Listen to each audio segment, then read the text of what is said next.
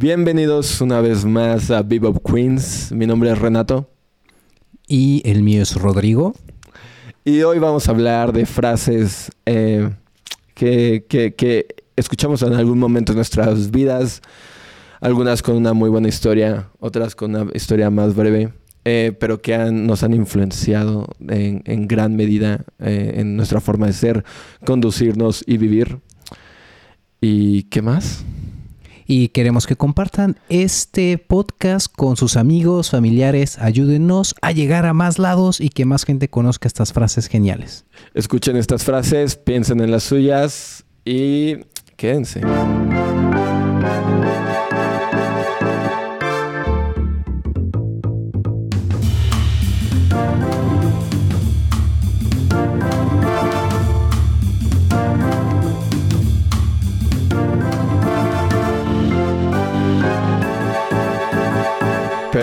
Entonces, ¿cómo decías?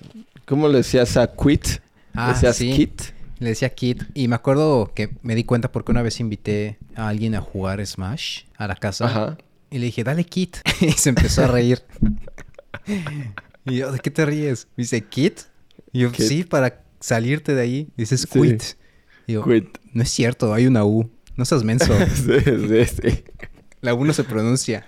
Sí, güey, a, mí- a mí me pasó que una prima, estábamos igual jugando, creo que Guitar Hero, güey. Y, el, y el, el retry, yo le decía retry. Retry. Ah, retry. Digo, ¿por qué, ¿por qué está haciendo eso? Yo, pues, así es, ¿no? Pues dale. no, retry, de volverlo a intentar, de try, de retry. Y yo de, oh. Oh. Mind blowing. oh, sí, Pues, cosas que pasan. No, Eh, oye, que no. Beyoncé. Beyoncé, la artista con más Grammys en toda la historia. Sí te enteraste. ¿Tú crees que, que existan artistas que hacen música solo para ganar Grammys? sí, no, no creo.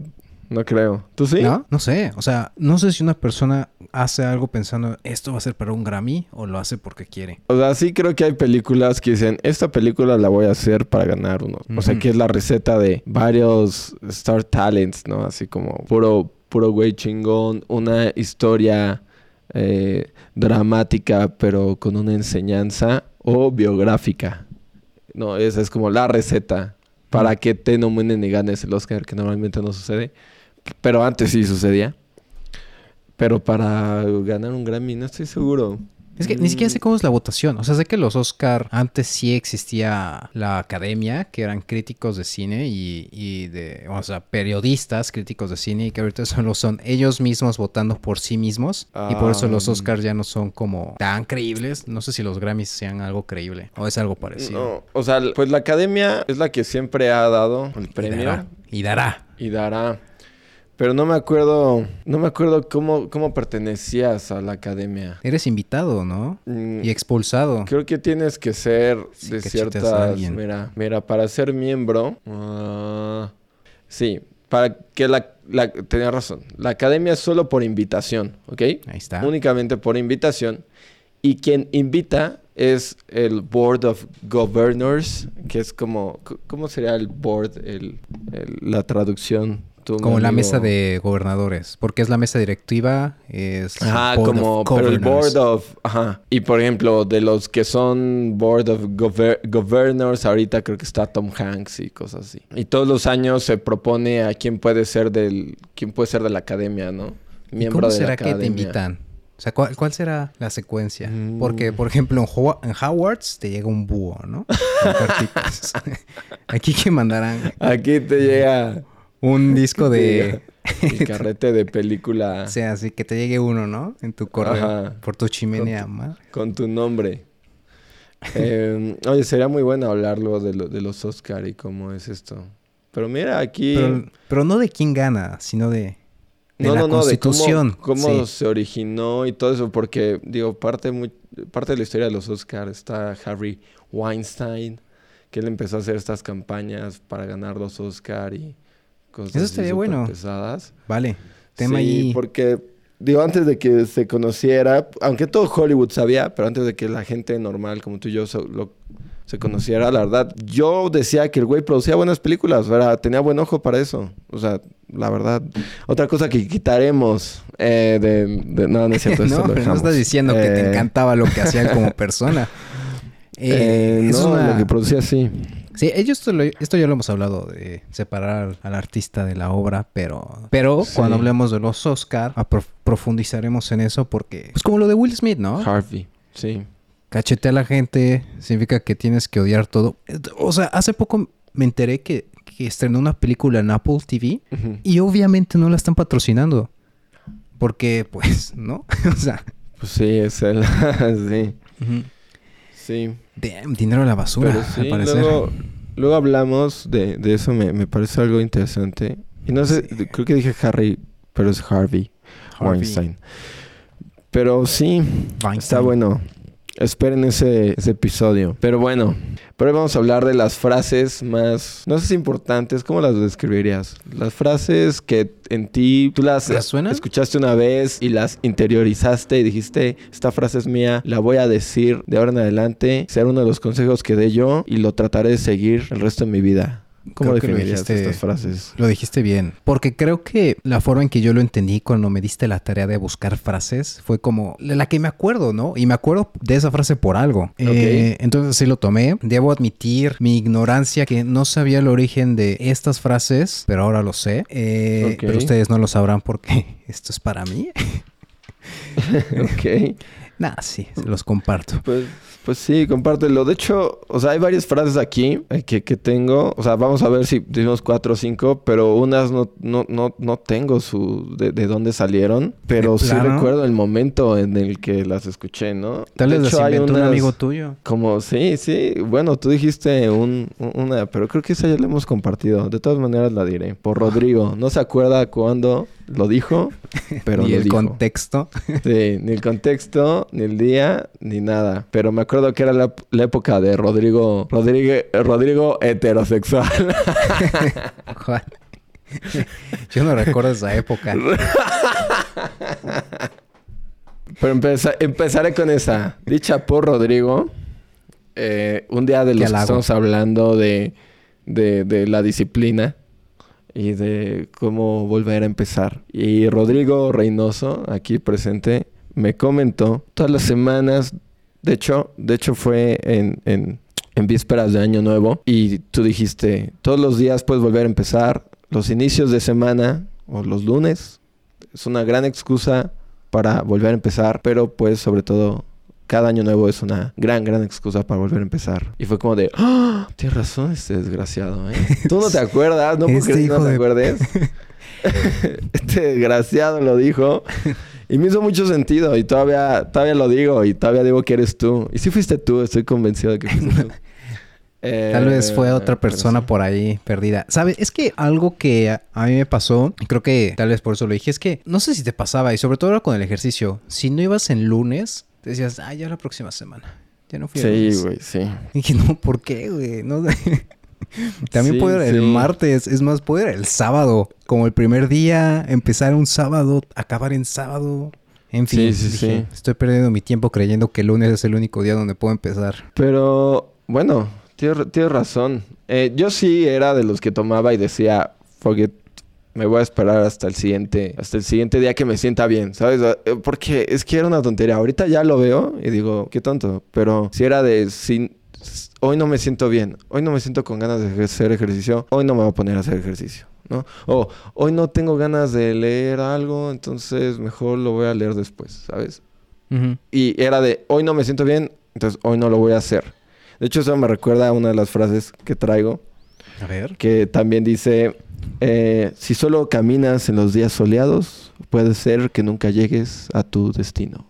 Y sí, Ah. imagínate, si nunca, sí, o sea, si siempre andas esperando un buen día para hacer las cosas, te vas a tardar el doble o, o puede ser que nunca llegues, ¿no? Imagínate que vives en Londres. Nunca, pues nunca llegas. Nunca vas a salir, ¿no? ¿Llueve cuántos días al año? ¿300? ¿365? A ver, lo bueno es que tenemos el internet y nos puede decir otro dato aquí de los que van a poder conocer. ¿Cuántos días llueve en Londres? ¿Cuántos le calculas? Así que tú digas. Tres cuartos del año. Tres cuartos. Tres cuartos, lo cual Sí. sería... Como 300 días. La media al año son 106 días. 106. Seguramente le gana como Bogotá. En Bogotá de llover más. Imagínate. Pero bueno, esa es ¿Tiene la historia? primera frase dicha por este... ¿Quién? ¿Tú? No, güey. La Sí, frase. nació en abril, creo, Yo- del 94. Pero Sí, bueno, ¿no? Eh, la otra frase creo que no tiene historia, ¿no? Tío, no muchos no... Muchos no- solamente no- están por ahí. Sí, están por ahí. Pero la primera, dicha por Rodrigo. Gran lección que una vez me dijo. Tal vez, tal vez es porque quería enseñarte a pescar. ¿Por qué has escuchado esta frase? eh? Así como gran conexión. Segway, ajá, segway a tu Dale un pescado a alguien y comerá ese día. Enséñale a pescar y comerá toda la vida. Creo, esta es de mis frases favoritas. ¿La conocías? Claro, sí. Sí, Ajá, sí, ¿quién la dijo? buena. No, no tengo idea. ¿Tú, ¿No? ¿Tú sí tienes quién la dijo? Quien dijo esta frase no fue Jesús. De hecho, esta frase es incierto el origen, eh, porque la han dicho tantas veces, tantas veces, que se ha repetido en varios textos. Pero el texto más antiguo donde se tiene Original, registro, el original, son los analectos de Confucio. ¿Sabes quién es Confucio? Eh, ¿O quién fue? Eh, Confucio fue un filósofo del siglo V en China. Eh, Confucio no escribió esta frase, pero sus seguidores sí. O sea, Confucio era una persona que hablaba, enseñaba y tenía conversaciones como los griegos antiguos, como los griegos clásicos, y sus estudiantes escribían lo que decía. Él, en una de sus enseñanzas, dijo esto. Habló de pescado, habló de enseñanzas, y es porque el confucianismo es una filosofía eh, que se basa mucho eh, y enfatiza mucho en la importancia de la autocultivación, o sea, el autoaprendizaje, educación, el desarrollo de las virtudes morales y éticas. Pero a ver, ¿qué te suena que algo sea moral y ético? ¿Qué es ser virtuoso en la ética y la moral? O sea, imagínate que eres un chino del siglo V, Ok. ¿qué dirías? Algo moral y ético en la China. Es, es- es una pregunta de chat GPT, sí, ¿no? Sí, sí, sí. Sí, ya vi.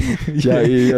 "Ah, a ver, deja abro A ver, ChatGPT. A ver, A ¿qué es algo virtuoso en la China virtuoso, antigua? Palillos Pues.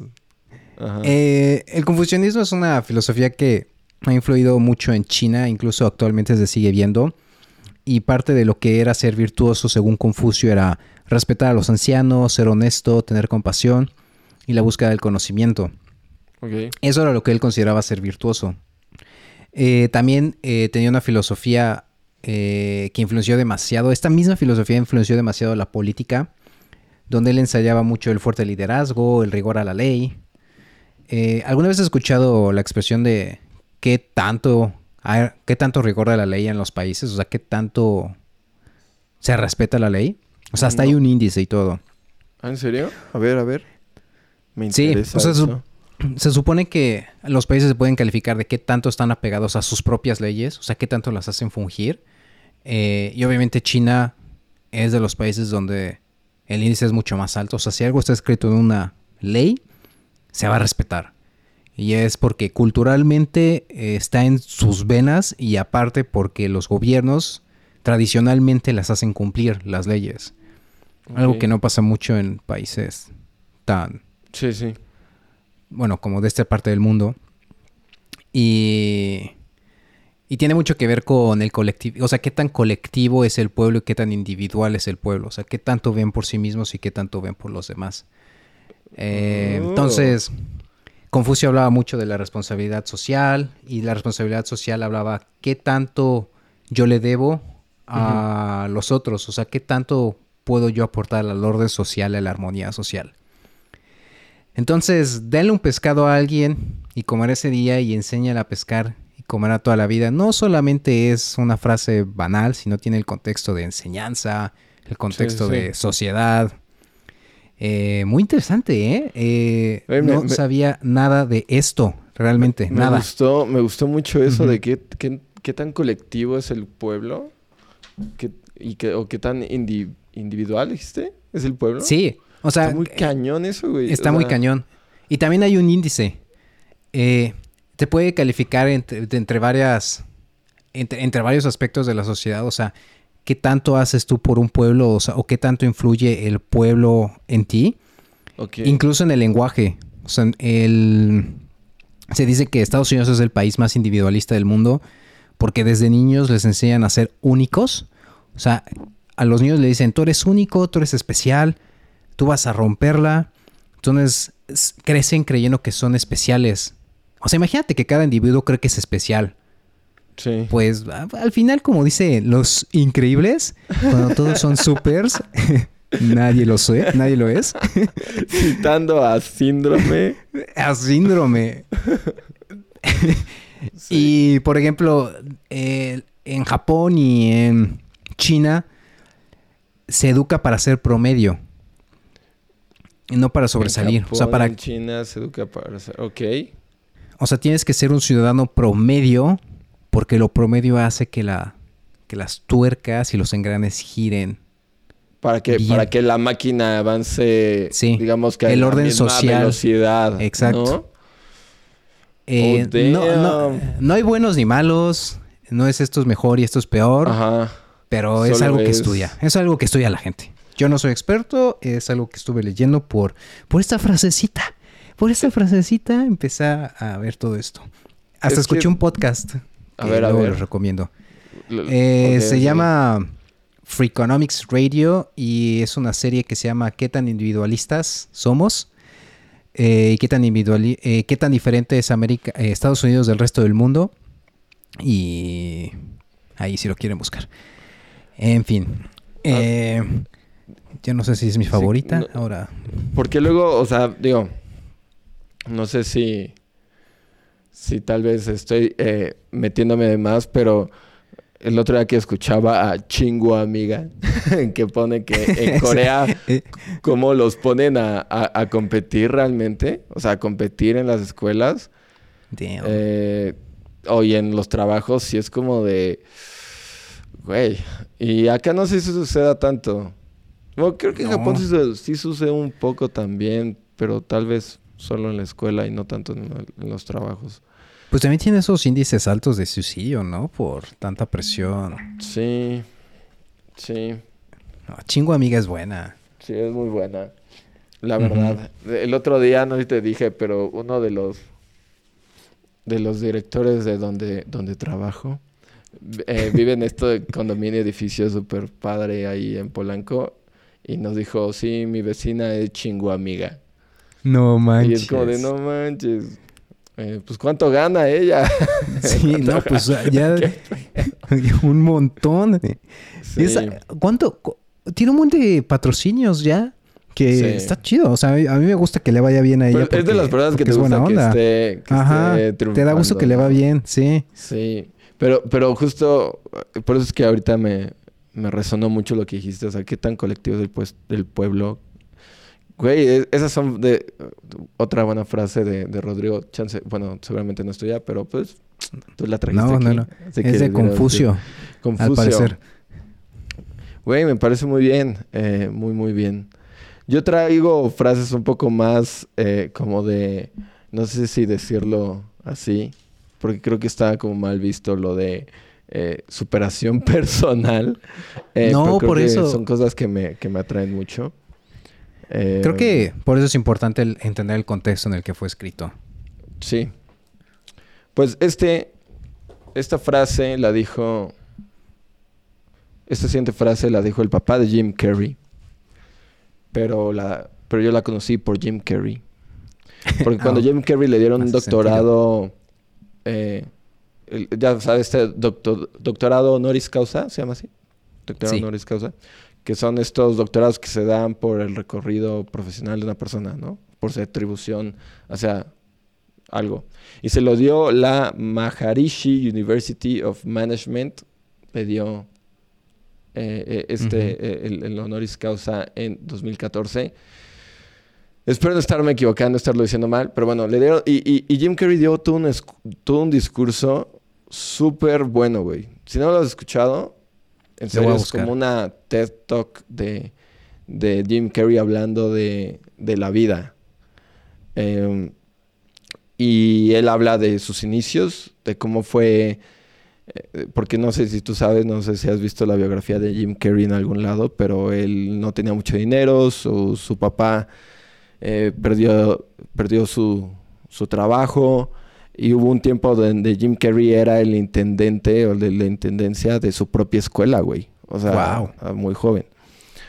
Eh, pero que su papá lo, lo, lo apoyaba mucho a, a, no a dedicarse a lo que Jim Carrey quería, que era hacer la actuación y la comedia.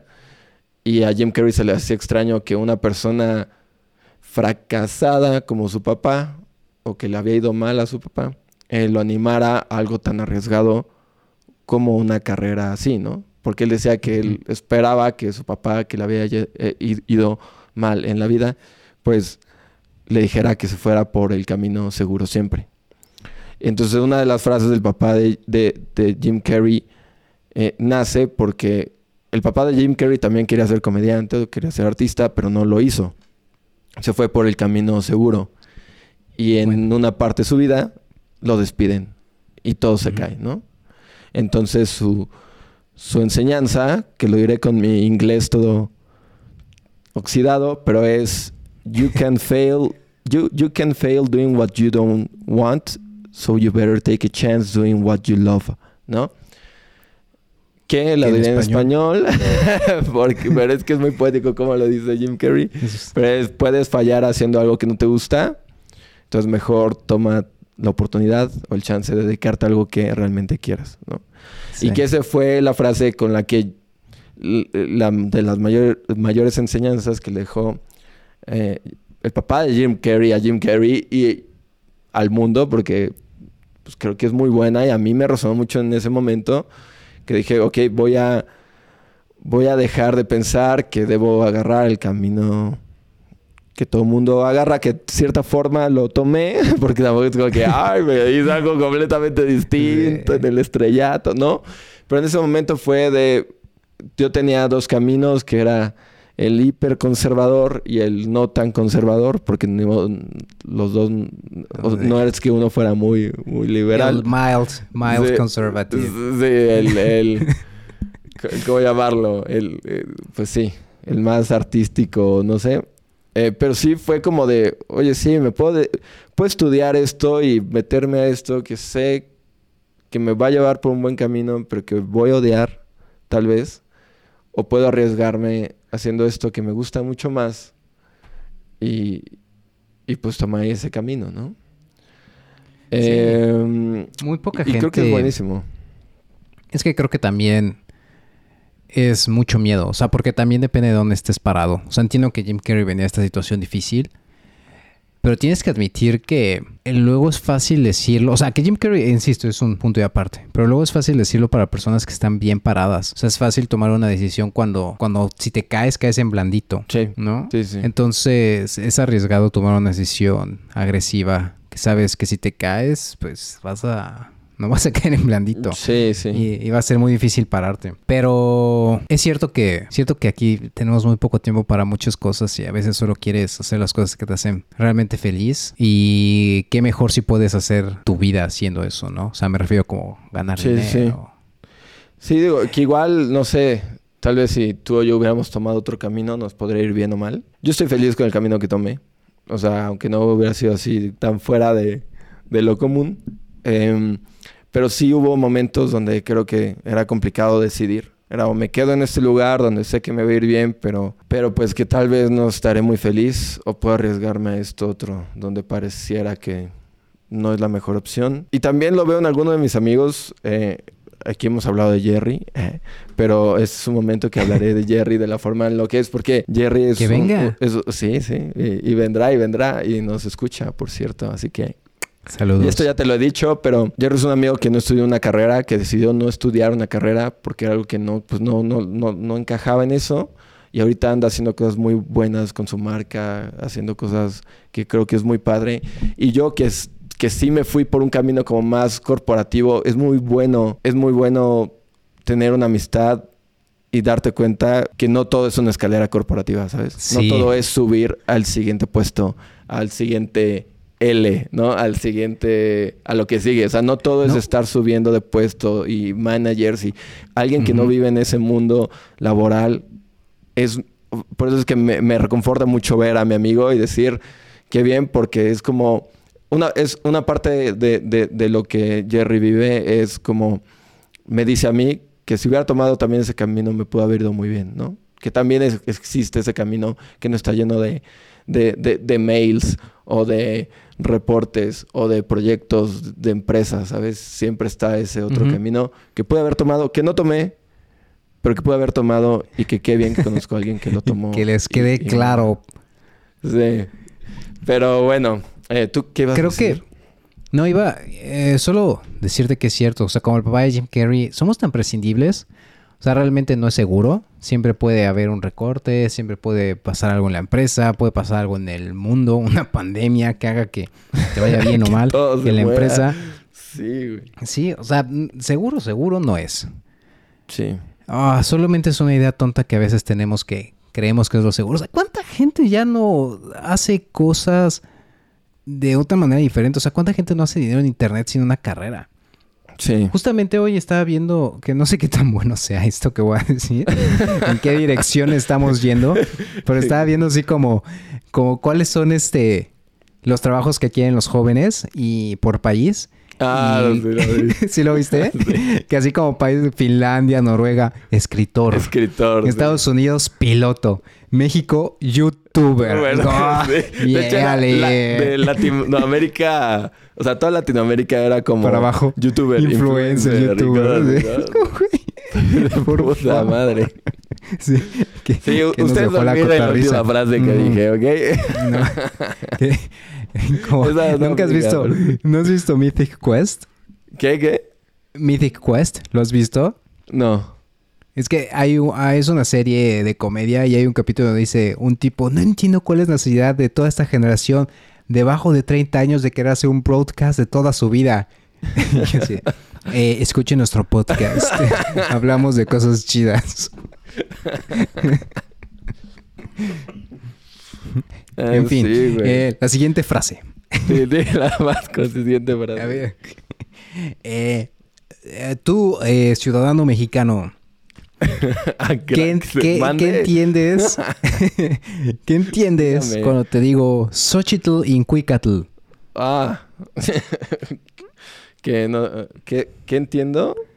Pues Sí. no, ¿Qué no has- tengo qué has oído? eh, Ah. indígenas muy, muy Ujú. arraigadas a mi persona. Sí. Pero bueno. Ya, pero ¿quién sí? ¿Quién sí? sí. Entonces, Xochitl no es una frase en sí. Yo creí que lo era. De nuevo. Errado yo. Pero Xochitl es una forma tradicional azteca eh, para la, poes- la forma de escribir poesía y música. O sea, realmente no es una frase. Ok, ok. Xochitl Incuicatl puede traducirse como flor y canto. Ahora, ¿por qué me gusta eso? Eh, la flor para la cultura azteca significaba muchas cosas. O sea, incluso significaba O sea, cualquier flor o solo o una en específica. cualquier flor. Cada flor tenía un significado en especial, cada flor hacía algo en específico. Eh, como ven en la película de Coco, si ponen un caminito te lleva al mundo de los muertos, pero realmente creían que las flores eran la conexión, eran el puente entre el mundo físico y el mundo espiritual. Ok. Y es porque la flor representa la vida. O sea, una flor representa no solo la vida, sino la fugacidad y la fragilidad de la vida. Porque una flor nace, crece, es bella, pero es fugaz y se muere, Ok, ok. como la vida. Sí. Entonces, los aztecas cuando componían música lo hacían para celebrar la vida, para celebrar ocasiones especiales, por lo cual tenían que ir acompañadas de flores y tenía que ir inspirarse en la vida de una flor. Eh, por lo cual tenía un inicio, un fin, un punto bello, un punto donde se renovaba y un punto donde moría. Y a mí me resonaba mucho esto porque no solamente los aztecas creían que las flores tenían vida, sino que la voz tenía vida. O sea, tú cuando hablas Mm. como una flor, le das vida a la palabra. La palabra tiene un cuerpo, un desarrollo y muere cuando terminas de hablar. Espérame, espérame.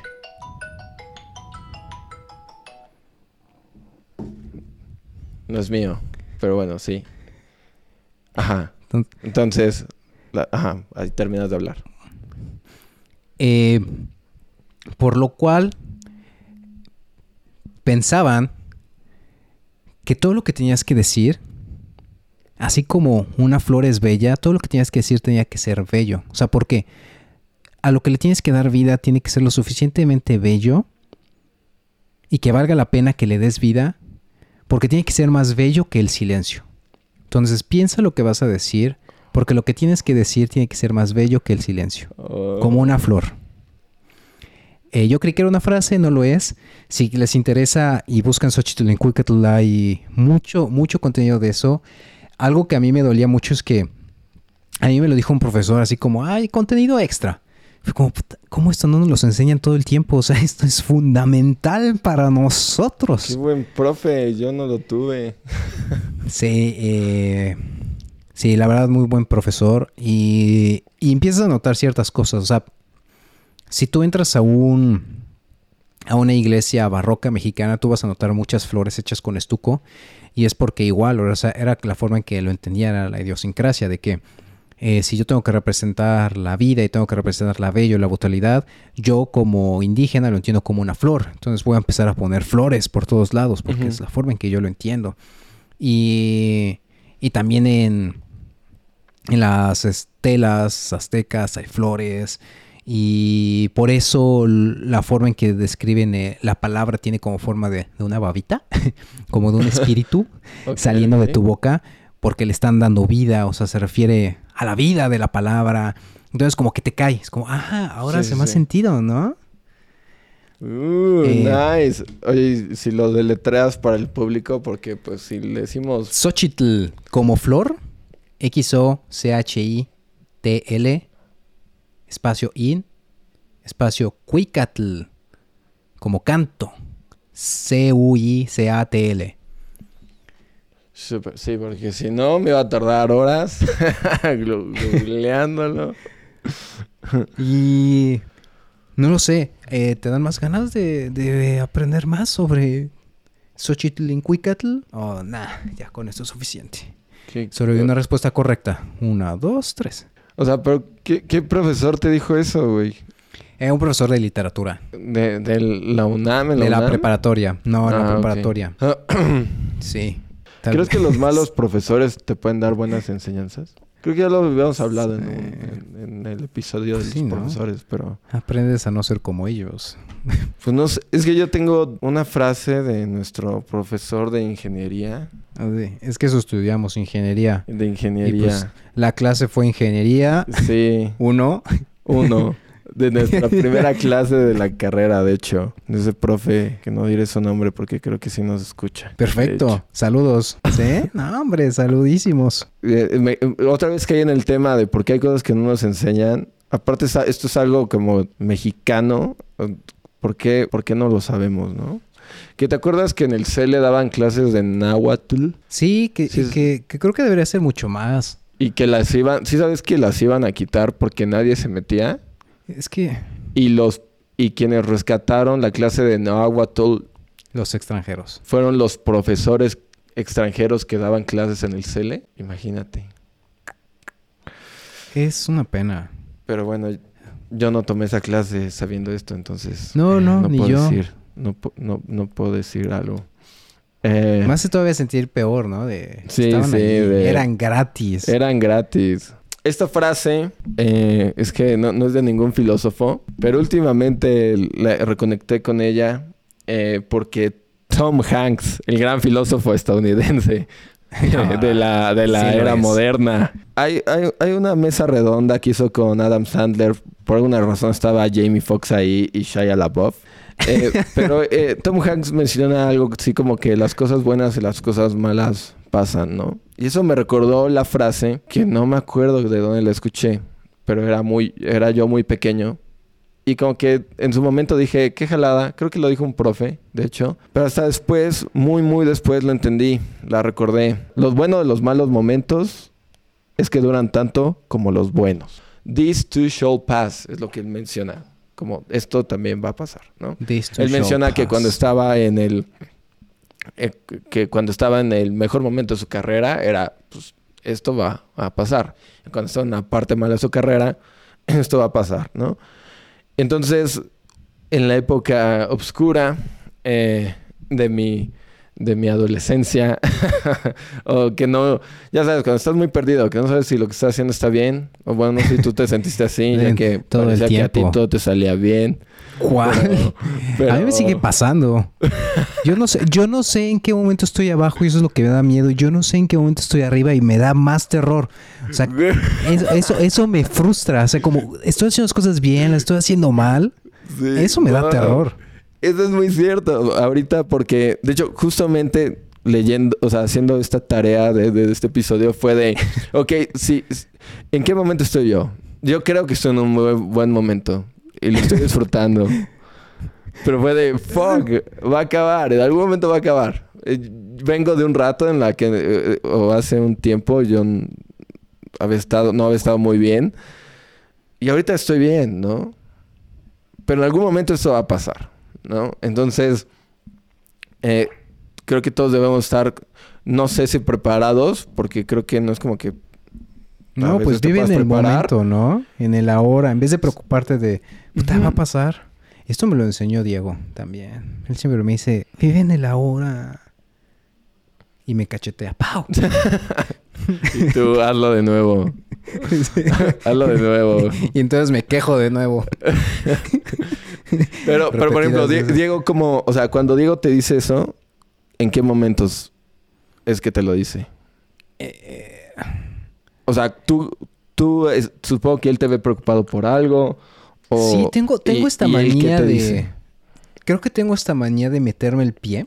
De si estoy haciendo algo bien, digo, "Ay, pero mañana esto. Y no lo he hecho.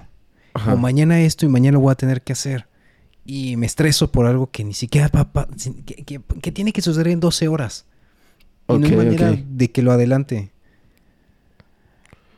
Por eso digo Mm. que yo no sé cuando estoy arriba y cuando estoy abajo. Yo todo el tiempo... Y, y- Creo que- cuando... que, en un solo día tengo eso. Mi desayuno empieza bien, pero ya para la comida Sí. ando mal. No, eh, creo que es muy bueno que alguien como, como Diego te, te lo diga, ¿no? O sea, porque creo que muchas de estas frases es que aunque nosotros lo recomendemos o, o nos hayan dejado una huella y las hayamos interiorizado, no siempre las recordamos, ¿no? Es como a veces. Que, o sea, que eso es lo ideal, ¿no? Que lo sí. ideal es que lo puedes reconocer por ti solo. Pero hay veces que... pues, no Sí, pero y, y justo es bueno cuando alguien llega y te dice, ah, ah, tienes razón, se me había olvidado esta parte. Entonces, sí, no, o sea, no, no creo que se trate tanto como de prepararte para, sino saber que cuando estás pasando por un mal momento, te reconforte un poco que no va a ser para siempre, que no siempre va a ser Sí. así. Y, y tampoco es que te dé miedo cuando estés pasando por un buen momento, simplemente que lo sepas. Es como la conciencia de que así son las cosas. Eh, las cosas van a pasar, como dice Tom Hanks, eh, o como esa frase que es de todo, todo termina, ¿no? Todo en algún momento se acaba. Y a mí me ha funcionado mucho para tranquilizarme en esos momentos difíciles. No, digo, no le he encontrado tanta, tanta utilidad en los momentos eh, buenos, porque creo que estás muy feliz como va a pensar en eso. pero, pero- pero, claro, pero sí. es eso. Es eso. Pero creo que deberías de traerlo más en los momentos buenos. Y lo digo por ti y por mí, ¿eh? Porque eh, tenemos que aprender a disfrutarlos y no pensar que van a llegar, que van a acabar. Pero sí, entiendo por qué, por qué es recurrente en los momentos malos, porque Sí, creo que es cuando más necesitas que acaben. Ajá, entiendo. Sí, cuando el piso se te mueve es cuando... Sí. Cuando quieres que Pero ya, sí. que ya pase. sí, sí. Como cuando estaba en el dentista, oye. y me estaban sacando mis muelas, te sientes tan vulnerable. En verdad, ¿alguna vez has puesto a pensar que conoces al dentista eres la persona más vulnerable del planeta? El dentista puede hacer todo lo que quiera sobre ti. Y tú le vas a creer. Tú le vas a creer. Así como, te estoy sacando solo un diente. No lo sabes, no estás viendo. ¿Qué tal que te está reacomodando? ¿Qué tal que te está moviendo los de abajo para... Y tú solo estás ahí babeando Sí. sin poder detenerte. Exacto. Drenando Entonces- saliva. Ahí es donde, donde dices, esto va a pasar. This shall pass too. This shall pass. Pero bueno. ¿Cuál es tu siguiente?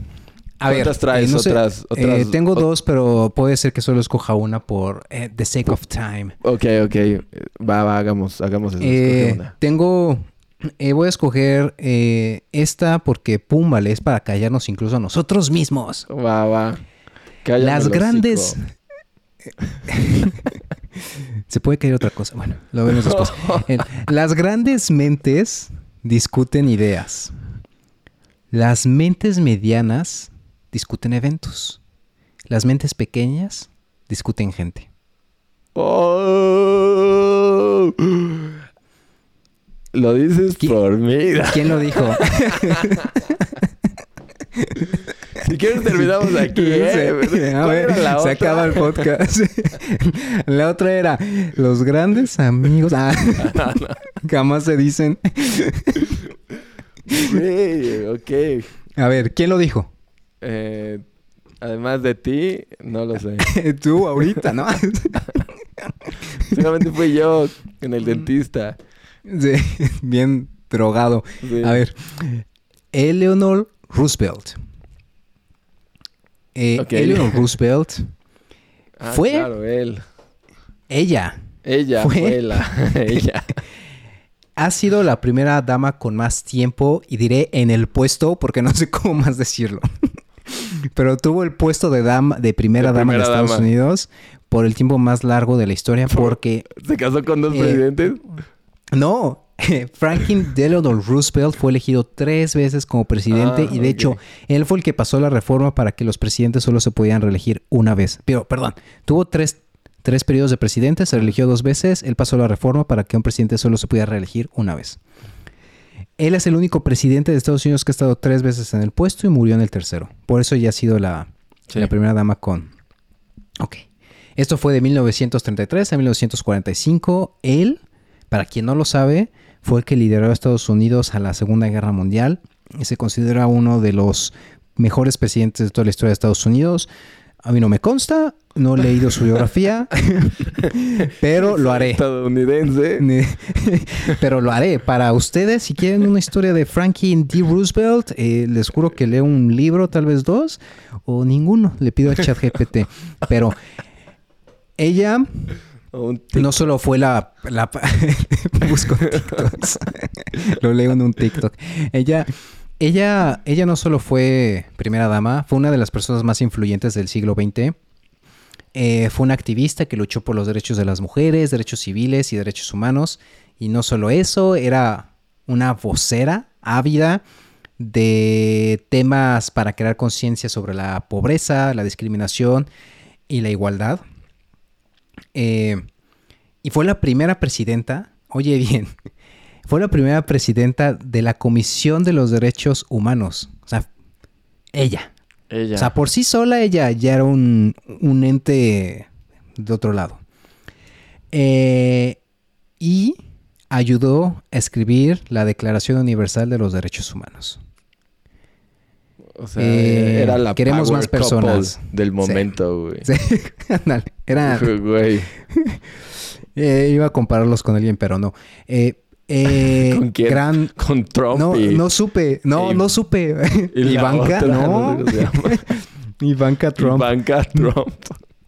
Tal vez, no, no sé con quién compararlos. O sea, no sé qué otra primera dama ha tenido una carrera Brangelina. como ella. Ah, no. Eh, ¿Crees que Obama y...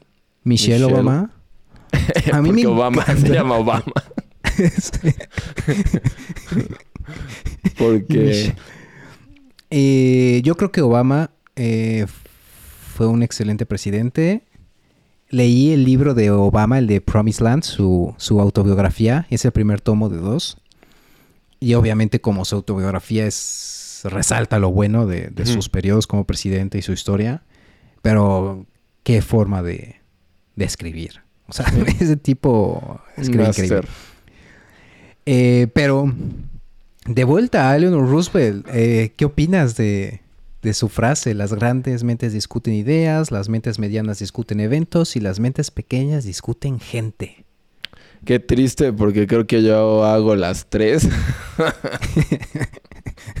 Al menos haces Soy las un, ideas. un gran mentecato. No. No, eh, pues creo que, oye, sí, ¿tú crees que alguien no se dedique, o sea, ¿Alguien que no haya alguien- pensado mal de una persona? ajá, o que no discuta eso? Porque yo, No. sinceramente, o sea, sí, claro, claro que lo hago. O sea, de hecho, el otro día eh, estaba, eh, estaba hablando con, con algunas personas de, De otras personas. de otras personas. de otras personas. De justamente cómo, cómo algunas parejas tal vez sí, sí tienen culpa de con quién se casan.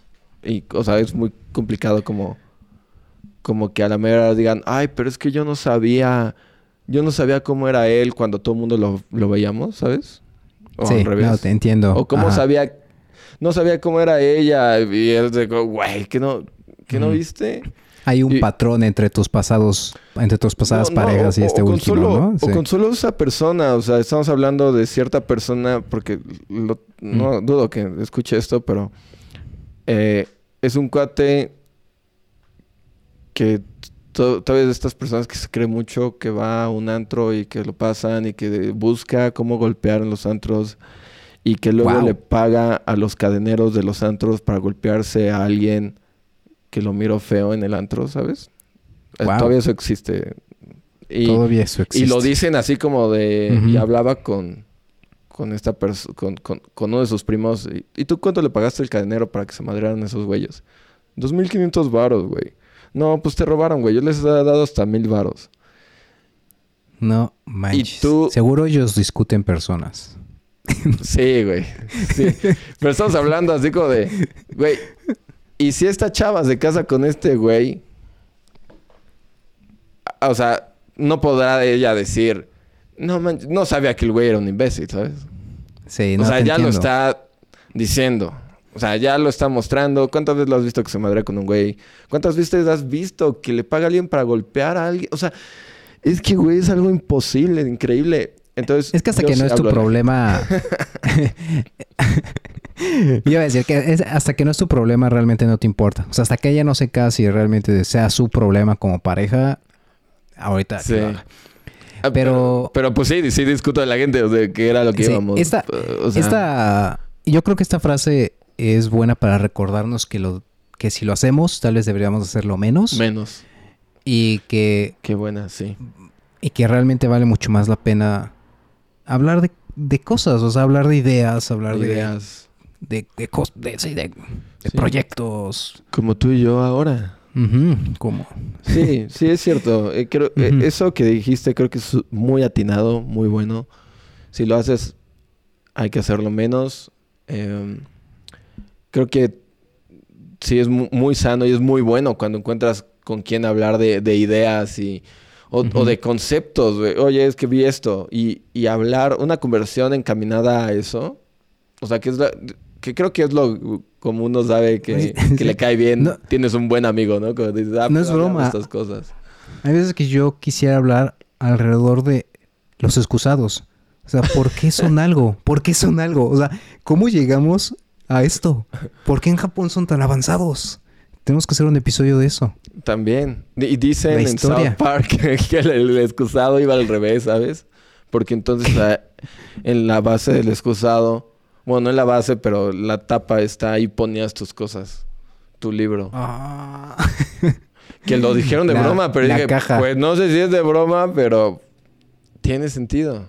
Desde ese día, nah, no es cierto. No, pero, pero sí, eh, gran frase de nuestra, no Eleanor nuestra, Roosevelt. Eleanor eh, Roosevelt. Qué power couple, ¿eh? ¿Cuál es con la que vas a cerrar broche de oro. Es que eh, prometo que en la siguiente edición de, esta, de, este capítulo traeré frases con más historia. Eh, pero bueno, esta frase no es de nadie reconocido mundialmente, pero sí de forma local. Ok. Andrés Manuel López Obrador. Ah, es no, lenta. es de...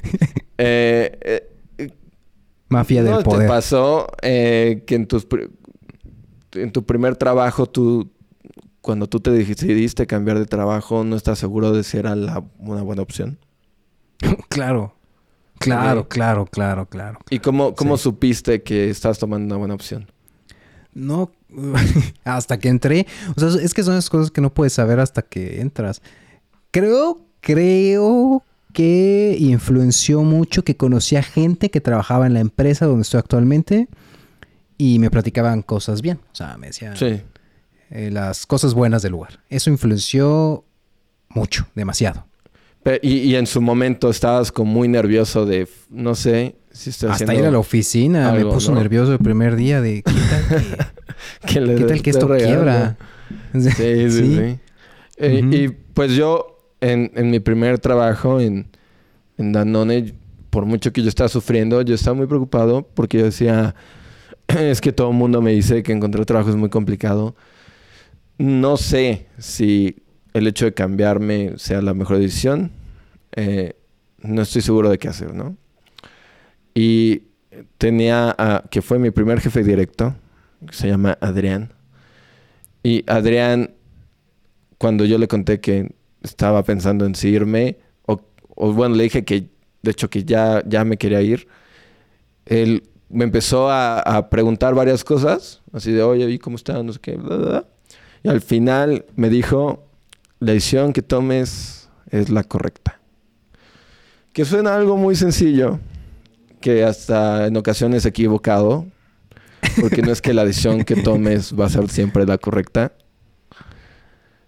Pero lo que me hizo entender es que la decisión que está, una decisión importante, siempre te va a causar cierto nerviosismo.